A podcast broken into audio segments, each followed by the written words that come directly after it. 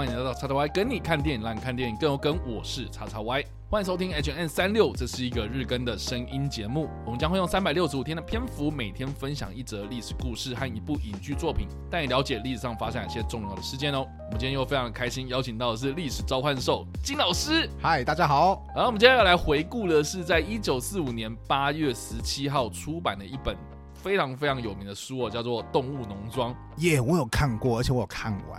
对这个，我记得金老师之前也有跟我提到，就是说他的老师啦，就是他曾经有一个历史老师是号称所谓的左派人士，这样是是是，对，然后他就非常推崇这个《动物农庄》这本书，这样应该说他更推崇《动物农庄》的作者乔治·欧威尔，然后他就告诉我说，乔治·欧威尔的书真的很棒，然后那个你有机会要去看一看，然后因为这个老师他就基本上三次上课两次都会讲这种话，然后。念到之后我很烦，然后那个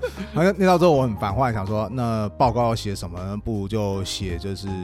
那个挑一本吧，就《动物农庄》好了。感觉起来听说是一个很像童话故事的东西，应该阅读起来不会那么麻烦吧？结果后来我去看的时候，我就发现，哇，这部作品一句话很精彩，非常非常的好看，因为它是一个很像包装在童话故事的情况下，却。非常赤裸裸的揭露共产主义，它是如何从一个美好的创造初衷，它也曾经可能就是有带出一些正面的影响力，那种生机蓬勃的感觉，但是却到最后发展出很令人悲哀的结局。他用一个童话故事的外壳讲完这个非常细腻的一个变化，然后我后来就觉得啊。我老师讲的话原来是真的，乔治·欧威尔真的很厉害。所以顺带一提，我把《动物农庄》看完之后，我就去看了我老师催眠我的另外一部作品，叫做《一九八四》，也是乔治·欧威尔的著名代表作品。然后《一九八四》就比较。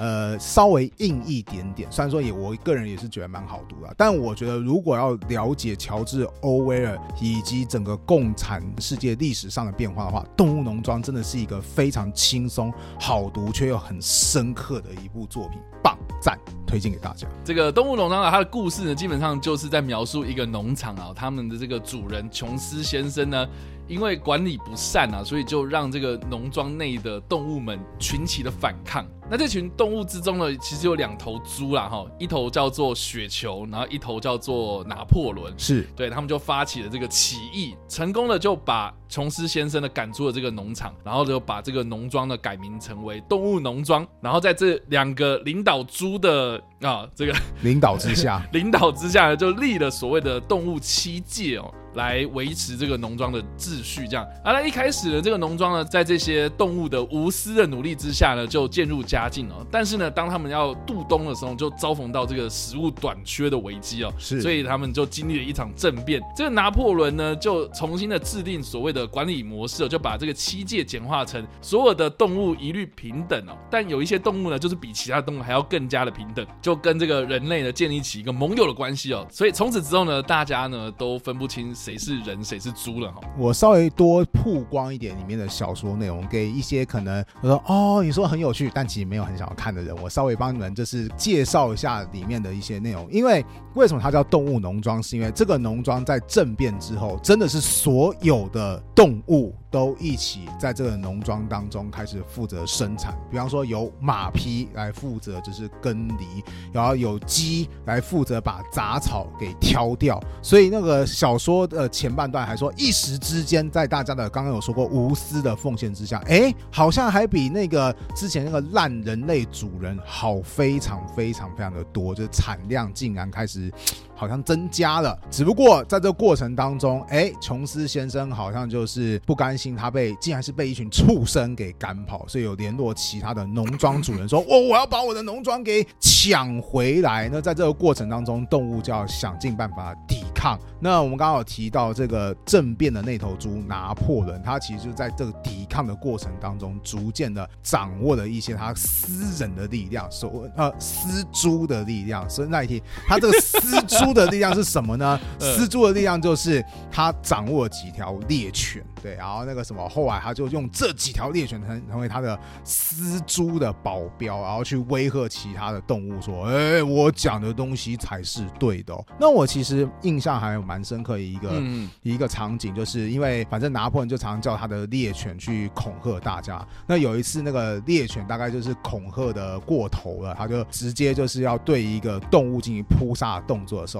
当时有一头马。就瞬间就是用它的蹄子，啪，就直接把那个猎犬给踩在地上，然后那个什么看着拿破仑就想说，哎，你这只狗是不是有点超过了？可是我也不想伤害动物同类，那个那我现在该怎么办？然后当时拿破仑就有点 面面子有点挂不住，是想想想想说，哎，原来我养的狗其实。竟然好像也不是最有威力的，然后他就只有说叫做啊，你大家都是动物啊，然后可能他也只是一时冲动啊，然后他只是个孩子啊，你就放他走啊，这个样子对，然后反正后来那匹马就是把那个狗放走嘛，那嗯那匹马的结局是什么呢？那匹马它永远都是说啊，我要更努力工作，我要创造一个。为大家创造一个美好的未来，结果后来当这匹马，他有一次工作到一半啊，弄伤了，结果拿破仑就说啊，你弄伤啊，你好可怜哦，那这样子好了，我叫医生来帮你处理好不好？于是农庄外就来来了一辆车，然后这匹受伤的马就想说，我走上去好了，然后那个去被医生好好治理一下。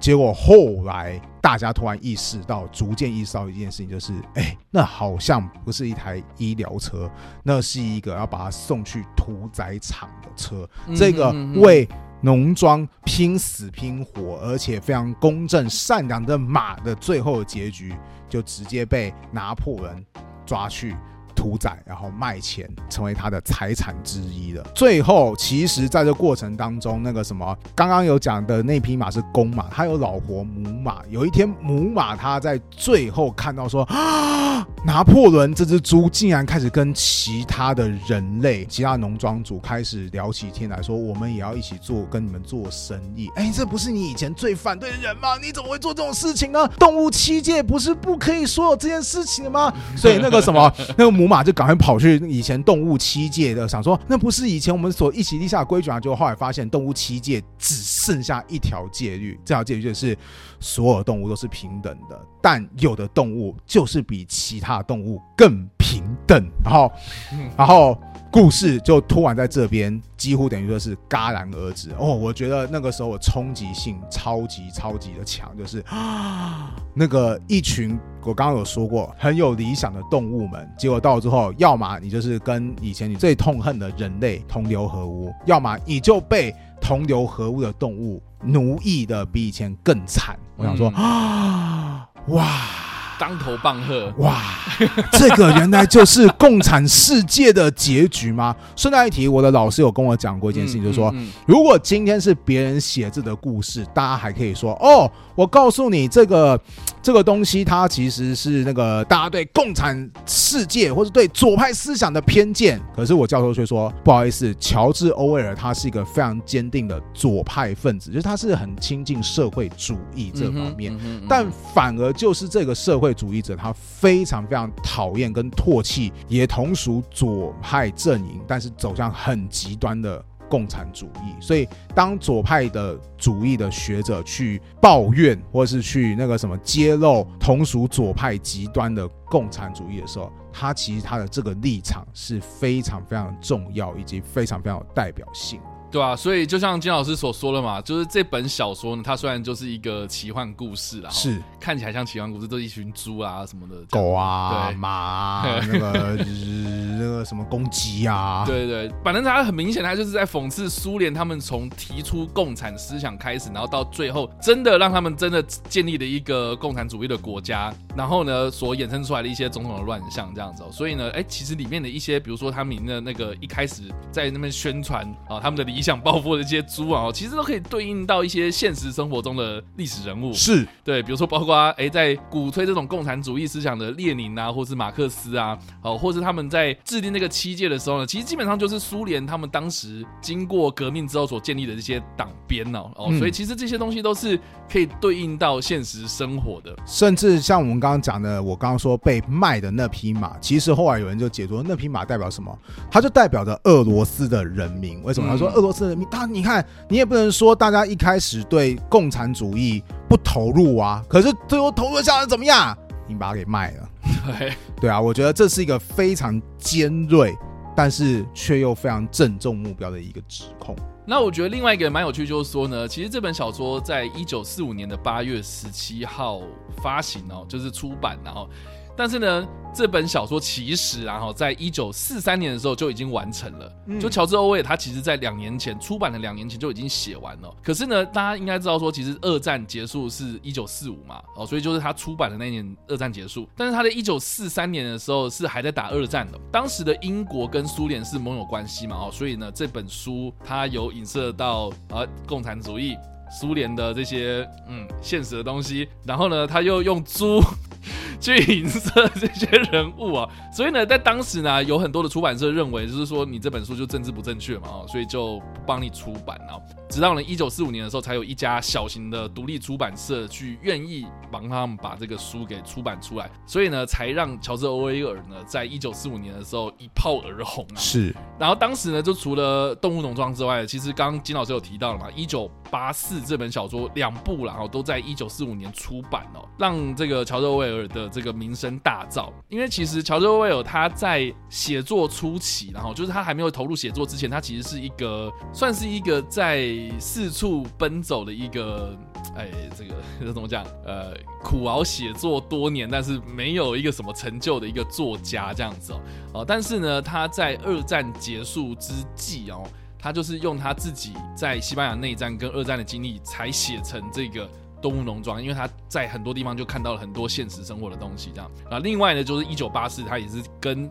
动物农庄同一个时间点，就是写作这样子哦。所以在二战结束之后呢，好不容易才被大家看到。但是我觉得蛮可惜，就是说呢，在这两本书出版之后呢，乔治·欧威尔的名声虽然呢被打响了。可是他在五年之后，也就是一九五零年的一月就过世了，所以当年他非常非常年轻哦，就是只有四十六岁这样，呃，所以其实蛮可惜的。而且其实这么说吧，在我们现在他的地位好像非常非常高，但是其实他当年他是一个。各界都不是那么喜欢他的人物，因为他批评共产世界嘛，共产世界一定不会喜欢他。嗯，而我说过，他其实是一个左派的社会主义者，他生活在西方。不要忘记，就在一九四五年二战结束之后，很快冷战就来临了。对对对，那那个时候的西方阵营是非常害怕左派，包含社会主义在内，说：“哎，你们是不是跟共产主义是一伙的？”所以你看，他就是在共产世界，然后说：“啊，你敢骂我？”说是我猪，我是猪，是不是？哈，那个你才猪，所以他当然不会受到共产世界欢迎。但是在西方世界，他又会被怀疑说：“哎，你是不是跟他们一伙的？因为你也是左派思想啊，我怎么知道你会不会有一天也会变共产主义？”所以，甚至现在就有档案解密说，英国竟然一直都有在监视着他的一举一动，直到他过世前夕为止。所以想一下，这个人也真的是。啊，有我的老师，他其实就非常感慨说，他讲出了非常真实的事情，可是，在当时的世界当中，却没有任何一边的人会高度的肯定他，对啊，所以《动物农庄》啦，真的是一个经典之作，然后大家可以如果有机会的话，真的去找这本书出来看，这样。对我再一次跟大家推荐说，它最大的好处就是，因为它是包装在童话之下，它其实读起来非常非常的简单，轻松易懂，但是它传达出来的东西真的非常。你看到最后的结局会非常的震撼你的三观，对，没有错。对，而且我觉得，如果英文就是想要学英文的朋友们，就是说也可以建议，就是你去找原文书，因为其实因为就是他是写成童书的感觉啊，所以他用字什么的，他不会用的太艰深这样。哦，真的吗？对，所以其实读起来还蛮有趣的。然后好啦，我再说，再退退一万步好了。你找不到书，你觉得读书很无聊，你不想看字，其实有很多的漫画家，他们都有把这个动物农庄把它画成漫画书这样。哦，对，所以其实你找漫画版本的啊，其实也可以找得到。然后呢，我们今天就是好不好？如果你也连漫画也不想看，好，那花时间啊。对，好花时间，那我们就推荐电影给大家看啊。那我们今天要推荐的电影是在二零一九年上映的《普利兹记者》。我觉得这部片的中文片名真的是烂到爆，就是叫《普利斯记者》，因为它的原文片名叫做 Mr. Jones。就就是琼斯先生，那我们刚刚有提到嘛，其实动物农庄的那一个原本的农庄主其实就是琼斯先生嘛。好，其实呢，这部片呢，它就是在描述乔治·欧威尔他在写动物农庄的那个时候，为什么他要用琼斯先生这个名字当做是动物农庄的那个农场主的主人的名字。为什么呢？实际上呢，他在现实生活中，这一个乔治·威尔呢，他是认识了一个叫做琼斯的记者。嗯，听了这个琼斯记者的。故事之后呢，才写成《动物农庄》。所以呢，《普利兹记》的这部片呢，它一开始其实就是呈现了《动物农庄》一开始的那一只猪，嗯，在吃东西，在农庄里面呢，哎，有这个发生什么事情啊？但是呢，它就是造一只真真实实的猪在吃东西这样。然后呢，就是用那个旁白的方式啊，去用乔治·欧威尔的这一个《动物农庄》的开头当做是引子。然后来描述说这个琼斯先生到底发生了什么事情。那这部电影呢，我觉得蛮有趣的，因为它叫做普利兹记者嘛，然后英文片名又叫做 Mr. Jones，所以就很难翻译哦。啊，但是呢，它实际上是在描述有一个叫做加雷斯琼斯的这一个真实存在的人物哦，他去走访了当时在二战发生之前的苏联。他在一九三零年代的时候呢，他就一直听到就是说有很多人呐发现啊，就这个苏联呢他们的内部有。一些。好像呢言论被管控，然后甚至是有些地方呢传出了一些好像蛮不可置信的消息哦，所以他就只身前往这个当时还是苏联国土的乌克兰，要去查一些真相这样子哦啊，但是呢他就一直被阻挠啊，包括他的签证一直不过，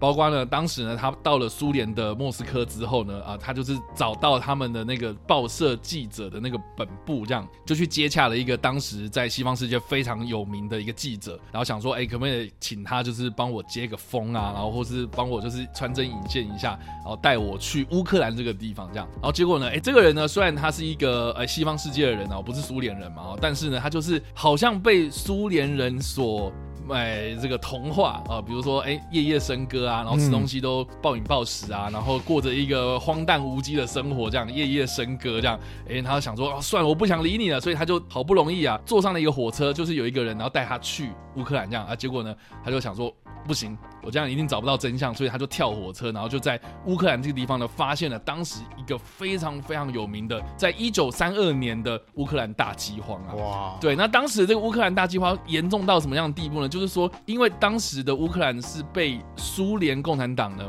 实施所谓的集体农庄的政策，这样，所以才导致了当时他们的那个粮食产量暴跌，然后很多人呢在冬天的时候就没有饭吃嘛，就是没有粮食了，所以就有发生所谓的人吃人事件啊，其实非常非常严重。那这个消息呢，其实是被当时的苏联政府所封锁哦，直到二战结束之后呢，才陆陆续续有这些解密的档案发现这样。所以呢，这个饥荒呢，实际上是从什么时候开始发生，然后到什么时候结束，到现在目前为止都没有一个很明明确的一个时间表。这样，但是一般来说啦，我们后续在推测的话，大概就是发生在一九三二到一九三三年之间，这一年间，乌克兰就发生了这个大饥荒。这样，那这个琼斯先生呢，这个记者呢，他基本上就是当时首度揭发这一场大饥荒的头号人物。这样，哇哦！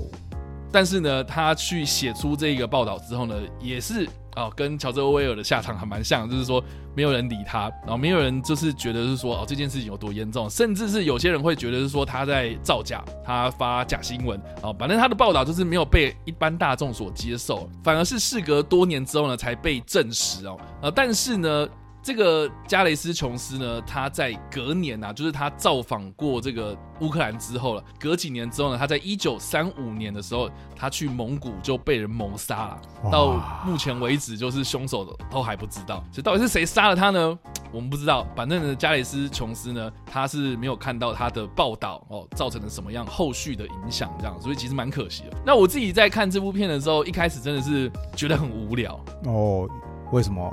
它唯一让我就是觉得我想要看下去的动力呢，就是里面有一个女演员叫做凡妮莎克比，哦，她真的超级正，白寡妇是不是？对白寡妇就是王冠的那一个哎玛格丽特公主嘛。对对对对对对，哦，好，她好正，对，反正就是，哦天哪！我就是一开始就是看这部片的时候，我完全没有做功课，然后我也不知道说他在讲乌克兰大饥荒的故事，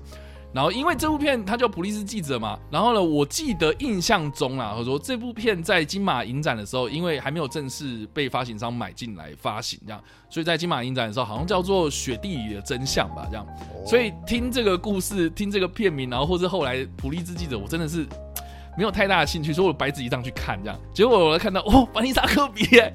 好正哦，然后继续看这样子。然后一开始真的是超级无聊，因为他就是在描写就是苏联当时哦这些高官们嘛，哦每天就是在那边荒诞无稽的生活，这样就是吃东西就是桌上一大堆食物就是任他吃啊。可是到后面就是会非常非常的有冲击性，就是因为就是后来这个琼斯先生去走访到乌克兰当地的时候，你就发现是哎、人在吃人哎、所以对比到一开始的那些景象，你就会知道说其实哇苏联当时就是呈现两极化的一个社会样貌这样。是是是，对，所以我觉得这部片它就是后来的那个冲击感是很大的，但是一开始真的是他用，比如说一开始我为什么要看两头猪在那边吃东西啦？嗯然后后来才知道说，哦，原来这一个琼斯先生他回国之后发了那个报道，哦，唯一一个有去理他的人就是乔治欧威尔。然后乔治欧威尔在片尾就是他就说，哦，我要把你的故事写成一本小说。那这本小说呢，我会是用虚构故事来描述，然后那请你授权给我这样。那琼斯先生当然就是哎答应这样，然后所以乔治欧威尔才创作出《动物农庄》这一本非常非常经典的小说这样。所以，哎、我非常推荐大家可以去看这部片哦。虽然虽然不是直接描述动物农庄的故事，然后虽然不是一群猪、一群马、一群什么什么的动物在 在演电影啊，但是我觉得这部片它是非常有意义的啦。是。嗯嗯嗯，话说回来，你刚刚说一群猪一一群马，我突然想到，如果有人说，哎、我们现在要拍就是那个什么，就好像学那个迪士尼一样，说我们现在要拍动动物农庄珍珠版，就是真的 真的把一群动物给搞过来演动物农庄，请问你会不会想去看呢？不会。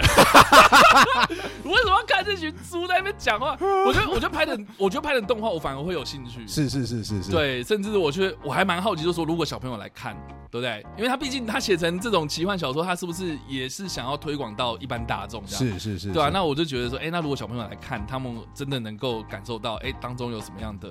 启发吗？我还蛮好奇的，这样，是对啊。好啦以上呢就是我们所介绍的历史故事啦，《动物农庄》，以及我们所推荐的电影《普利兹记者》。不知道大家听完这个故事之后有什么样的想法，或是没有看过这部电影呢？都欢迎在留言区帮留言，或在首播的时候来跟我们做互动哦。当然，如果喜欢这部影片或声音的话，也别忘了按赞、追踪我们脸书粉丝团、订阅我们 YouTube 频道、IG 以及各大的声音平台，也别忘在 Apple Podcast 和 Spotify 上留下五星好评，并且利用各大的社群平台推荐和分享我们节目，让更多人加入我们讨论哦。以上呢就是我们今天的 H N 三六，希望你们会喜欢。我们下次再见，拜拜拜。